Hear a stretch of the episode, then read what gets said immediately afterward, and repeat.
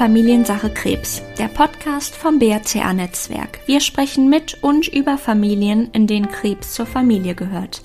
Mein Name ist Sarah und gemeinsam mit Kolleginnen, Experten, Familienmitgliedern und Bekannten machen wir euch hier mit dem Thema familiäre Krebserkrankung vertraut. Im Podcast sprechen wir nicht nur über Lebenswirklichkeiten, sondern auch über Gene, Gesetze und Grenzen. Wie ist es eigentlich, mit Mitte 20 an Brustkrebs zu erkranken? Meine liebe Cousine Janine bekam mit 24 Jahren die Diagnose Brustkrebs. Der Anfang unserer genetischen Geschichte, denn vorher kam die BRCA1-Mutation in unserer Familie nicht ans Licht. In der heutigen Folge ist meine Cousine ganz exklusiv zu Gast und spricht über ihre Erfahrungen, Gefühle und Gedanken zu dieser Zeit. Ich freue mich riesig, dass ich heute ein Familienmitglied vor dem Mikro sitzen habe und Janine, dass du auch bereit bist, darüber zu sprechen. Magst du dich vielleicht erstmal den Zuhörerinnen kurz vorstellen? Ja, hallo, mein Name ist Janine, ich bin die Cousine von Sarah, ähm, mittlerweile 27 Jahre und freue mich heute hier sein zu dürfen. Wann hast du das erste Mal eine Veränderung an der Brust gemerkt und was war auch dein erster Gedanke, als du das gespürt hast? Ja, wann das genau war, kann ich dir gar nicht mehr so sagen. Also das Ganze war ja zur Corona-Hochzeit ähm, 2020 mhm. und ich glaube, das war so Anfang April, wo ich das erste Mal eine Veränderung gemerkt habe. Mhm. Ja. Das war, also ich lag abends im Bett, habe Fernsehen geguckt, hatte meine Hände irgendwie ganz komisch auf dem Bauch liegen mhm. und dann auf einmal so habe ich halt ja gefühlt, dass da irgendwie was anderes ist. Mhm. Genau. Ja. Ich habe dann ja. gewartet und ähm, so ein paar Tage, bis ich mit Mama darüber gesprochen ja. habe, dass da irgendwas nicht stimmt. Und ähm, ja, dann ging es weiter. und wie ging es dann weiter? Also wie bist du weiter vorgegangen? Bist du dann zum Frauenarzt? Was waren so die nächsten Schritte? Ja, also ähm, ich habe dann bei meiner Frauenärztin angerufen, habe einen Termin gemacht zur Vorsorge, habe auch gesagt, was ich gefühlt habe. Mhm. Und ähm, ja, dann bin ich freitags zu ihr hingegangen. Dann hat sie auch einen Ultraschall gemacht und halt mhm. gesehen, dass da was ist. Was jetzt genau konnte sie nicht sagen, wollte sie nicht sagen. Aber auf jeden Fall war da was, was da nicht hingehört. Ja. Und ähm, ja, dann hat sie umgehend im Brustkrebszentrum Niederrhein angerufen, hier in München-Gladbach. Mhm. Und ähm, ja, dann habe ich für darauf die kommende Woche direkt einen Termin bekommen. Mhm. Ja, genau.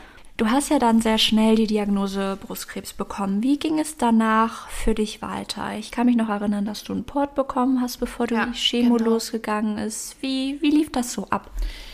Ja, ich würde sagen, Gott sei Dank ging das alles relativ schnell, sodass man ähm, gar nicht so wirklich sich mit den Gedanken ähm, befassen konnte, was wäre, wenn. Mhm. Und ja, vom Standstermin ähm, ging es dann direkt weiter, als ich die Diagnose hatte, ins MRT, mhm. in ähm, den Kernspin, alle Voruntersuchungen, um wirklich ja. zu gucken, dass es auch wirklich nur die Veränderung an der Brust ja. ist und mhm. nichts weiter. Und ähm, ja, da kann ich auch nur wieder sagen, es waren überall super liebe Ärzte, Schwestern, ähm, mhm. die mich da also schon auf den ersten Weg begleitet haben. Ja, ja und dann war der Termin für die Portsetzung. Ich glaube, das war dann Mitte, Ab äh, Mitte Mai. Mhm. Und ja, zehn Tage später fing die erste Chemo an. Mhm. Und, und dann ging's los. Ja. Ja, ich glaube, das ist auch viel wert, dass man Ärzte und, und Schwestern und das ganze Personal um sich hat, was einem auch so ein gutes Gefühl gibt ne, bei der Sache. Ja, auf jeden dass Fall. Dass man da in guten Händen ist. Ne? Ja. Wie war die erste Chemotherapie für dich? Hattest du danach irgendwelche Nebenwirkungen oder war alles ganz easy? Und auch so im weiteren Verlauf, wie ging es dir damit? Ja, also die erste Chemotherapie, natürlich war ich mega aufgeregt. Ich hatte mhm. echt Angst ja. vor dem ersten Anstechen ja. und ich hatte echt Glück, dass deine Mama im Brustkrebszentrum arbeitet und ähm, ja, gerade in der Hochzeit von Corona, es konnte halt ja, niemand ja. mitkommen das und ist ja auch heftig, ne? Ja, dass ich deine Mama dabei hatte, die mir halt die Hand gehalten hat ja. und die erste Zeit wirklich unter die Arme gegriffen hat. Ja, ich hatte ähm, viermal erst die starke Chemo. Mhm. Die erste war wirklich die schlimmste Ja. Ähm, die lief dann durch und dann sagten die schon, ja, es kann sein, dass dir schlecht wird, mhm. etc. pp. Also das, was halt ja so passieren kann. Ja. Und war halt wirklich, also ich war müde nach der ersten ja. Chemo und ja, habe viel geschlafen und wollte abends aber unbedingt zum Pferd und ähm, habe gesagt, ja, mir ist ein Sie bisschen... ist nämlich Pferdemama, by the way. ja, genau. Also, und wollte halt unbedingt mit. Wir sind dann zusammen in den Stall gefahren ja. und im Auto ging es dann halt nicht mehr und mhm. ich musste mich halt beim ersten, bei der ersten Chemo auch wirklich übergeben. Mhm. Es war aber wirklich das einzige Mal. Ach, die anderen, ja, immerhin. die anderen Chemos sind echt wirklich gut verlaufen. Also da jetzt ähm, die Therapie im Sommer war, hatte ich schon ja. mal dicke Hände, dicke Füße, mhm. habe das aber mit Kühlakku ähm, wirklich gut in den Griff bekommen.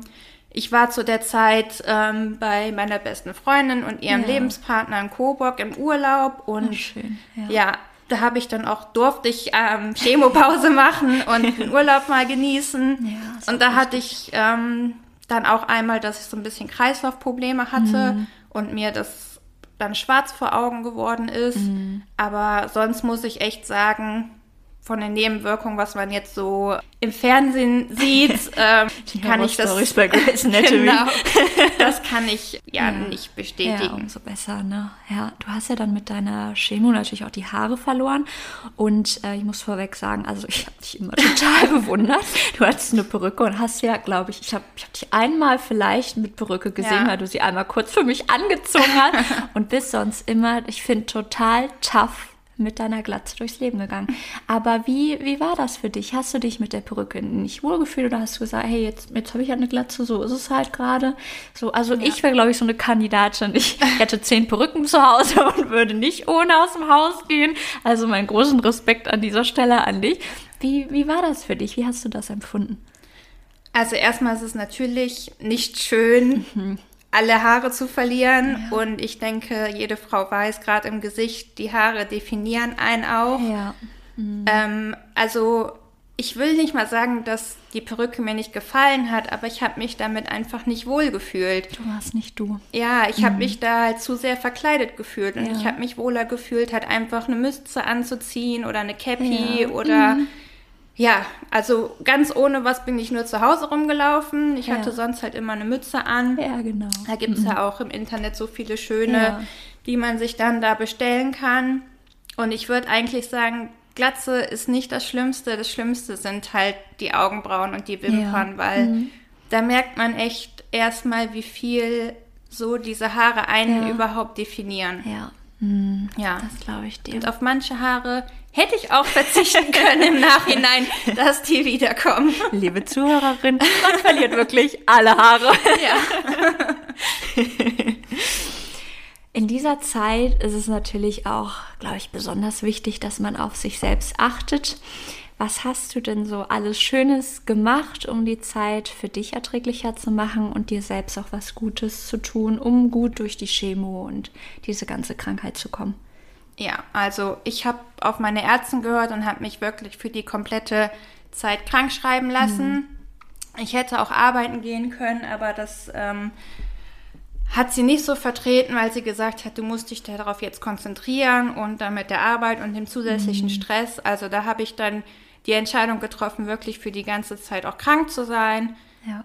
Ja, und sonst habe ich einfach normal weitergemacht. Also Schön. ich bin in Urlaub mhm. gefahren, ich bin beim Pferd gewesen, ich war mit Freunden unterwegs, ich war schwimmen im Pool, also ich war shoppen. Ich habe mich da nicht ja. einschränken lassen. Schön, ja. Das ist, glaube ich, auch viel wert. Ja. Wer war denn so dein größter Halt in dieser Zeit? Abgesehen natürlich von deinem Pferd Cleo. Ganz klar die Familie und Freunde. Ja. Und ja, muss ich ein bisschen schlucken. Aber ja. da hat man erstmal gemerkt, wie wichtig das wie ist. Wie wichtig ne? das ist. Ja. ja. ja. wir sind uns ja dadurch auch näher gekommen. Das stimmt. Du hast, dich, du hast dich ja dann auch für eine beidseitige Mastektomie entschieden.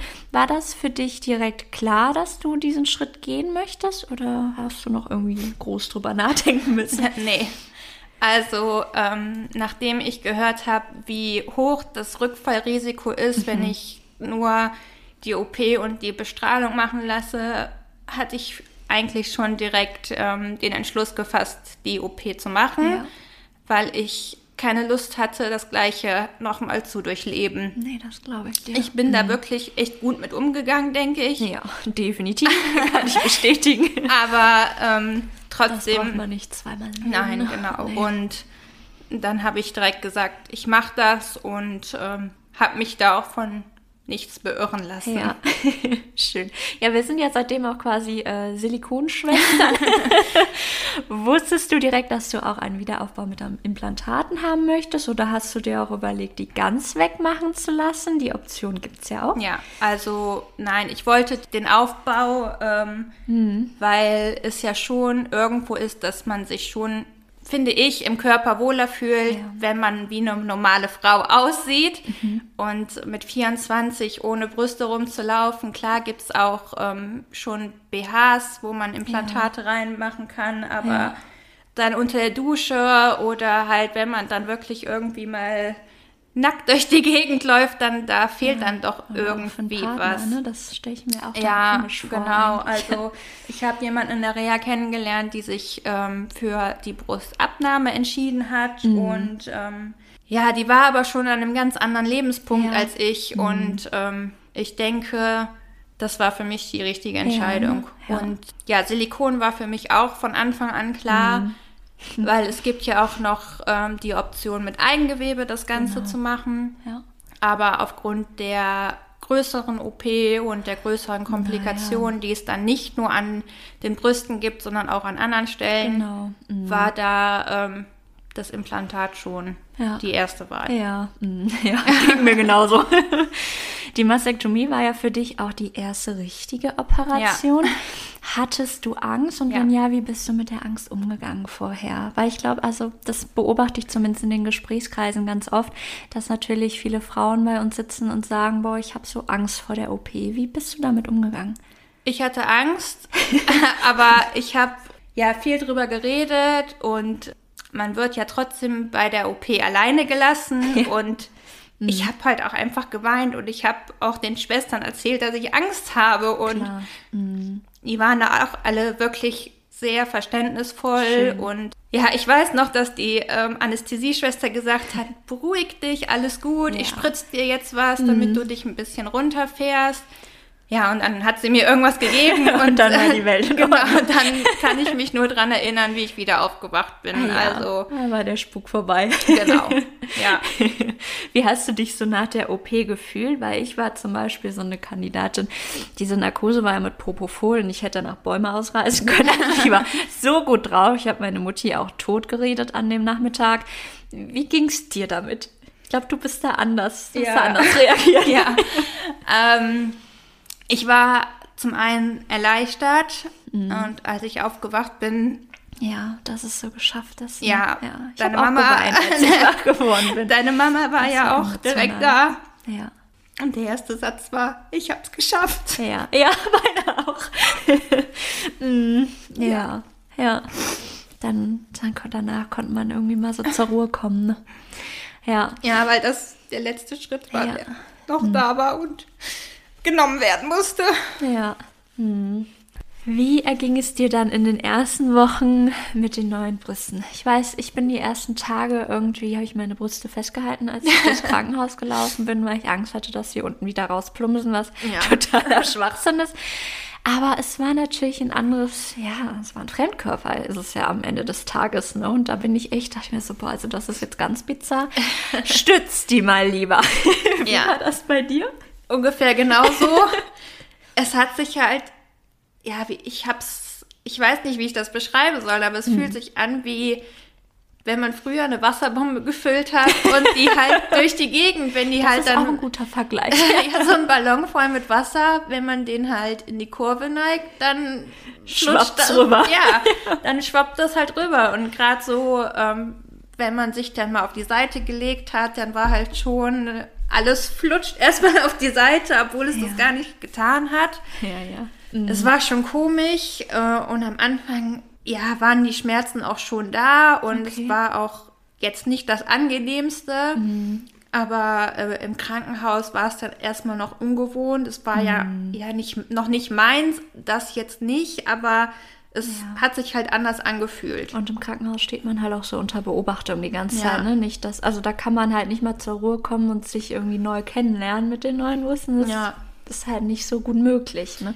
Ja, und dann zu Hause war halt wirklich, man muss sich halt erstmal dran gewöhnen. Und Ja. das ist ein schleichender Prozess. Und ähm, ich denke, es hat auch erstmal was gedauert. Aber so nach drei bis vier Wochen war das Gefühl auch weg von diesen Wasserbällen, die sich nach rechts und links neigen. Ja, mittlerweile fühle ich gar keinen normal, ne? Unterschied. Das Nö. ist halt normal, als wäre es schon immer so gewesen. Ja, mm. umso besser. die Diagnose ist ja jetzt schon eine ganze Weile her und zum Glück hast du ja auch alles gut überstanden und die Frisur sitzt auch wieder. hast du trotzdem manchmal Angst vor einem Rückfall oder bist du da ganz entspannt? Nein, also Ja. Ähm, brusttechnisch kann da ja nichts mehr passieren. Ähm, ich war ja Anfang des Jahres in Köln ähm, nochmal zum Abschluss MRT und es ist so wenig Brustdrüsengewebe übergeblieben, dass halt das Risiko Super, super gering 0,05 Prozent ist, dass da nochmal was passieren könnte. Klar gibt es dann noch das Risiko von Eierstockkrebs und oder Darmkrebs. Ja, Aber- Darmkrebs ist natürlich jetzt, steht nicht in Relation zum Eierstockkrebsrisiko. Nein, ne? Natürlich, leicht erhöht für BRCA1 auch, aber Eierstock ist natürlich eine Ja. andere Nummer, ne? Aber ich bin da, glaube ich, mit meiner Frauenärztin und die Ärzte, die dann auch regelmäßig Magen-Darm-Spiegelung etc. machen, ganz gut ähm, aufgehoben. Direkt Angst vor einem Rückfall habe ich nicht. Schön. Ja, sehr gut. und ich meine, du hast ja gerade schon kurz angesprochen mit diesem MRT, was du da nochmal gemacht hast und so. Hast du denn jetzt ähm, trotzdem noch irgendwelche Untersuchungen außerhalb der jährlichen Krebsvorsorge nach der Diagnose? Oder ist alles quasi wie, wie, wie früher? Ja, nicht ganz. Also meine Frauenärztin und ich sehen uns alle drei Monate zur Vor- oder Nachsorge. Eins von ja. beiden ist es dann immer. Ähm, manchmal schieben wir die Termine auch, je nachdem, wie es halt gerade so ist. Und das ist halt dann, werden die Armumfänge gemessen, das Gewicht kontrolliert, es Ja. wird abgetastet. Einmal im Jahr wird äh, ein Ultraschall gemacht. Genau, ich denke, ich bin da echt in guten Händen. Das hört sich und so an, ja. Genau, wenn was ist, kann ich auch gerne immer noch wieder nach Köln kommen und Ja. mich da untersuchen lassen. Das haben die mir auch angeboten, einmal Mhm. im Jahr da zum Ultraschall zu kommen. Und ja, Mhm. also ich mache alles, denke ich, was möglich ist, ähm, um da die Vorsorge Ja. zu gewährleisten. Schön. Was würdest du denn gerne Jungfrauen mit auf den Weg geben, die jetzt gerade in der gleichen Situation sind wie du damals? Über die Diagnose zu sprechen Mhm. und es selber ja so irgendwie vielleicht zu realisieren Mhm. und ja, das halt durchzustehen. Also, weil, also und durch. Genau, weil Ja. für mich gab es halt nur den einen Weg. Es gab ein Millisekunde den Gedanken, was wäre, wenn, aber dieser Mhm. Gedanke hat sich halt so schnell auch wieder verabschiedet, weil ich gedacht habe, ist halt jetzt ein blöder Vergleich, aber es ist halt wie eine Erkältung. Du musst da jetzt durch. so und die böse Erkältung. ja, aber es gibt halt nur den einen Weg, Ja. das durchzumachen, das zu machen, was die Ärzte sagen, was hilft und ähm, Einfach zu kämpfen. ja, den Lichtblick am Ende des Tunnels zu sehen, ne? weil dem hinterher zu jagen. ich wollte halt weiterleben und die Option X gab es bei mir nicht. ja. Hat sich dein Leben denn seit der Diagnose verändert? Ich würde sagen, nein, ich mache weiter wie bisher, Ja. Mhm. aber das habe ich ja auch mit dir schon gesprochen. Ja. man lebt irgendwie bewusster, Bewusster, ne? und man macht mehr, wo man früher vielleicht drüber nachgedacht hat. Gibt man ähm, jetzt die 50 Euro für ein Konzertticket oder was genau, aus? oder ne? geht Ja. man jetzt schon wieder essen, obwohl man die Woche davor erst essen war. ähm, da denkt man vielleicht Ja. dann nicht mehr so drüber nach, sondern macht halt einfach, Ja. Mhm. ne? Genau wie dieses Jahr dreimal in Urlaub zu fahren. Hey. ja, man macht das halt dann einfach vielleicht eher als vorher. Ja, ne? Janine, danke, dass du diese Podcast-Folge heute mit mir zusammen gemacht hast. Ja. Durch die ganzen Fragen heute nochmal in deine Vergangenheit gereist sind, in eine Vergangenheit, die alles andere als leicht war. Aber wenn ich das so sagen darf, gibt es in jedem Fall eine gute Sache an deiner Krankheit, dass wir uns wieder näher gekommen sind und wir heute wirklich gute Freundinnen geworden sind, was mich sehr freut und ich auch nicht mehr missen möchte. Gleichzeitig denke ich mir auch oft, dafür hättest du nicht krank werden sollen. Was ich aber damit sagen möchte, liebe Zuhörerinnen da draußen, wartet nicht darauf, bis jemand krank wird oder es vielleicht direkt zu spät ist, um wieder in Kontakt mit lieben Menschen zu kommen. Macht es einfach, denn das Leben ist manchmal viel zu kurz. Schön, dass ihr heute dabei wart. Wir freuen uns natürlich immer über Themenwünsche und andere Anregungen. Gleichzeitig wissen wir, wie komplex unsere Themen sind und man manche Sachen erst einmal einen Moment sacken lassen muss, bevor vielleicht doch noch neue Fragen aufkommen, die wir hier bislang für euch nicht beantwortet haben. Wir haben für eure Fragen, Ängste und Sorgen immer ein offenes Ohr. Ihr könnt uns gerne per Mail an podcast.brca-netzwerk.de schreiben. Alternativ steht euch hier natürlich auch die Kommentarfunktion zur Verfügung und auch auf unserer Webseite brca-netzwerk.de findet ihr viele wertvolle Informationen über familiäre Krebserkrankungen sowie unsere Online-Gesprächskreise und die Gesprächskreise vor Ort. Bis zum nächsten Mal.